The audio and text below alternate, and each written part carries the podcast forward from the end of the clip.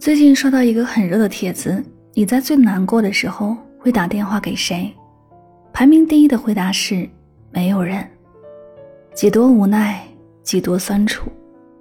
成年人的世界，亲朋好友一大堆，但真正能诉说心事的人寥寥无几。父母亲人不一定懂我们，也离得远，诉苦怕他们担心。朋友们各有各的忙碌和不容易，不好意思给人家添麻烦。爱人本应该是最佳人选，但问题是很多难过正好就是他给的。所以，当你难过却不知道跟谁诉说的时候，不妨学着跟自己说说话吧。找个安静的地方，问问自己：你怎么了？哪里不舒服？为什么要难过？每一个问题都要认真的思考，仔细的回答。这个世界上没有谁比你更懂自己，没有谁比你更清楚自己的感受。试着多跟自己说说话，写写日记，多了解自己，多劝导自己，心里的结就会一点一点慢慢解开。正如一位心理学家所说，人处理自己的情绪，其实跟大禹治水差不多。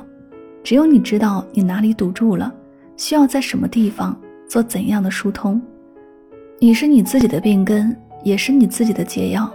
人与人之间没有那么多感同身受。自然也就没有那么多准确无误的倾听和恰如其分的回应。与其找别人，费尽口舌跟他解释是怎么回事儿，诉说他未必认可的委屈和不能共情的难过，不如一开始就抄近道去找自己，试着跟自己说说话吧。这是一种觉醒，也是一种能力。当有一天你难过委屈的第一反应，不是想着该找谁倾诉。